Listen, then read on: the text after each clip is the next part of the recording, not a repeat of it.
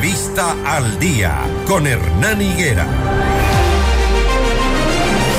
Las 6 de la mañana, 50 minutos, eh, estamos de vuelta para seguir generando información, noticias, análisis para que ustedes lo tomen en cuenta ahora que estamos en campaña al momento de decidir.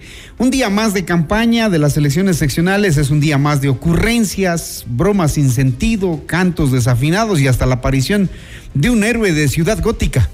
A pocos días de los comicios de febrero, los candidatos para las alcaldías, concejalías, prefecturas le van subiendo el tono a las ofertas que buscan más votos a través, sobre todo, de las plataformas digitales. Y es que saben que quienes van a decidir el voto en estas seccionales son precisamente los jóvenes gente de entre los 16 y 35 años, 38 años que usan las redes sociales.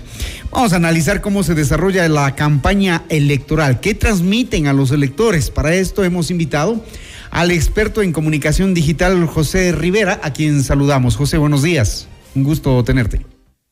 Verdad, muy buenos días. Buenos días a la audiencia. Por supuesto, siempre grato colaborar con FM Mundo. ¿Cómo estamos observando la campaña electoral en redes sociales? ¿Qué se está transmitiendo a los electores?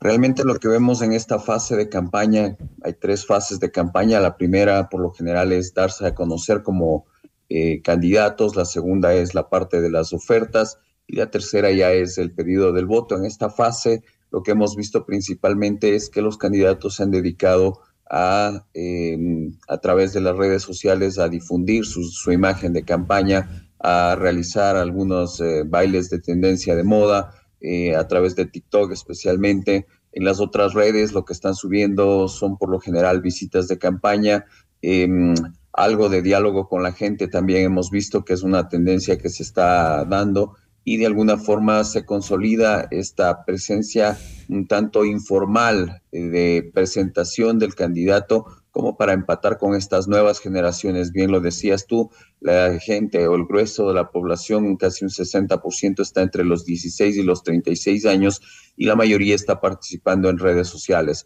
Eh, tenemos unas cifras interesantes como en Facebook 14 millones de personas eh, y sobre todo en TikTok el crecimiento ha sido explosivo. Eh, desde el 2020 hasta el 2022 hemos tenido un crecimiento de 3 millones a 10 millones de personas que están en esta red social, lo cual hace un nicho interesante como para participar, como para poder de alguna forma captar la atención de los usuarios. Y ya hemos visto que algunos candidatos han empezado a colocar pauta también eh, publicitaria dentro de estas eh, plataformas para poder eh, hacer conocer su imagen, que es lo importante en esta fase primordial de campaña. Ahora, en el análisis de los mensajes em, se nota que, al menos las estadísticas que tenemos acá, dicen que tres de cada diez jóvenes muestran interés en la política, mientras el 80% dice no sentirse representado por los partidos políticos a pesar de que le ponen ingenio, creatividad, a ratos hacen el ridículo, eh, pero eso no parece que no pega en, la población más joven sobre todo. Sí, Hernán, es una tendencia que ya la veníamos viendo en algunas elecciones anteriores, el desencanto de los jóvenes en cuanto a la parte política, sobre todo en cuanto a la participación activa, en cuanto a tal vez eh, participar muy activamente por algún candidato o de alguna forma también eh, expresar su eh, alineamiento con alguno de ellos. Las seis de la mañana, 54 minutos. Parece que perdimos la señal. Vamos a tratar de reconectarnos. Eh, decíamos que a puertas de las elecciones seccionales 2023, en las que se van a definir nuevos alcaldes, prefectos y miembros de las juntas parroquiales, solo tres de cada diez jóvenes muestran interés en la, en la política. ¿Me confirman si estamos? ¿No? Em, allí entonces está, como bien nos decía José Rivera, un nicho importante para mm, expresar las propuestas de los candidatos. Los jóvenes quieren saber cuáles son las oportunidades que les van a dar, sobre todo para empleo, su primera experiencia laboral. Muchos están buscando aquello frente a la, imposibilidad de ingresar a las universidades. Entonces los jóvenes quieren saber de los políticos cuáles son las propuestas que les generan, cuáles son las oportunidades que les van a dar. Algunos de ellos emprendedores que están buscando precisamente eh, esta disminución de trámites burocráticos para poder emprender su negocio.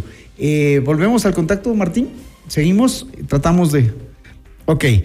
Eh, hay temas de interés planteados que son, que son la corrupción, medio ambiente, defensa de la fauna urbana, movilidad, derechos humanos y vivienda. Son propuestas sobre las que mm, en las redes sociales muy poco se ve y se escucha. Propuestas interesantes que digan, miren, te voy a ofrecer tanto y lo voy a hacer de esta manera.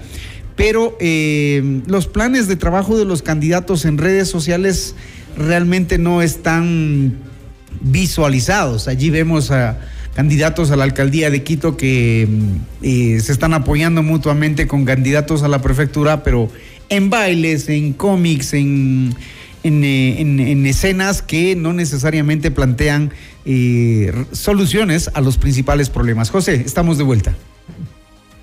Mil disculpas, Hernán. Estábamos justamente recordando qué es lo que pasa con el tema de los jóvenes y sobre todo este desencanto que sienten hacia la política las cifras de alguna forma ya nos plantean una preocupación realmente respecto de la participación activa de ellos y sobre todo de cómo esta cifra ha ido creciendo, ha ido aumentando con el tiempo.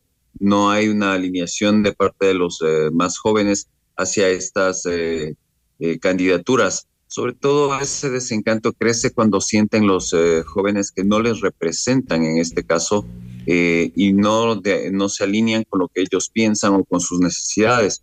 No hablan, obviamente, los candidatos de temas que les puedan ser importantes o de temas que los afecten directamente y eso hace que, obviamente, ellos de alguna forma eh, no solamente que no se alineen, sino que también expresen rechazo hacia las candidaturas, lo que hemos visto en las últimas elecciones. de allí que obviamente el voto como es opcional desde los 16 años, 16 a 18 años, muchos jóvenes que a pesar de tener esa edad no participan, no se acercan a las juntas eh, de receptoras del voto y eh, se quedan en este más bien a un lado lo que son las elecciones, pues no, no tienen esta obligatoriedad. A partir de los 18, como ya es obligatorio, sí se acercan, pero obviamente como eh, necesitan el documento de votación para algunas actividades, cumplen con ello eh, aunque voten en este caso nulo, hay algunas campañas que también se han visto por allí que van a, favor del nulo eh, en rechazo justamente a los candidatos. José, eh, hay una delgada línea entre en las redes sociales, ¿no? Entre hacer el ridículo o anotarse un punto electoral. Hay una delgada línea y eso depende de, de una estrategia, de saber manejarlo, porque también está ocurriendo otra cosa, que mm, los candidatos con sus mensajes, con sus campañas en redes, también pueden confundir con sus parodias que, exponen. Es un poco lo que te comentaba, Hernán. Realmente esta es una etapa en la que tratan de darse a conocer y obviamente mientras más ridículo sea el video, mientras más llamativo sea el video, mientras más empate con las tendencias, con los videos que se encuentran en trending, eh, obviamente los candidatos eh, tienen mayor tiempo de atención por parte de los usuarios. Recuerda que tenemos tan solo segundos del momento en que estamos pasando eh, la pantalla a través de nuestro muro y eh, para retener la atención, para retener al usuario, para ser llamativos con ese mensaje. Y obviamente por eso es que muchas veces eh, estos mensajes rayan ya en lo ridículo, rayan ya en lo eso es en algunos casos que hemos visto de candidatos, especialmente de la costa, en donde tienen expresiones muy fuertes descalificando a otros competidores.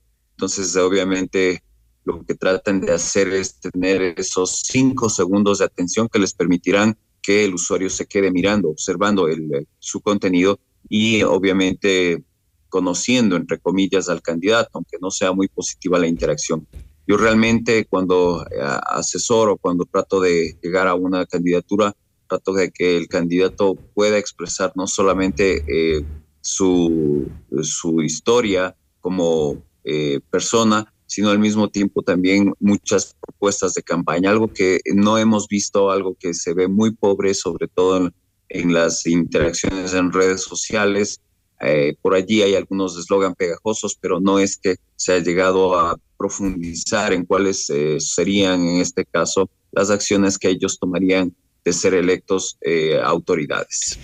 Y bien, y entonces en esta, en esta fase en la que se encuentra la campaña electoral, quedan dos semanas para, para que lo sigan haciendo. Lo que se espera es que se mejoren los contenidos, porque allí no hay control. Entonces, sí sería bueno que eh, los candidatos busquen a ese 80% de jóvenes que no se sienten todavía representados, llegar con mensajes y propuestas. José, gracias por, por el análisis.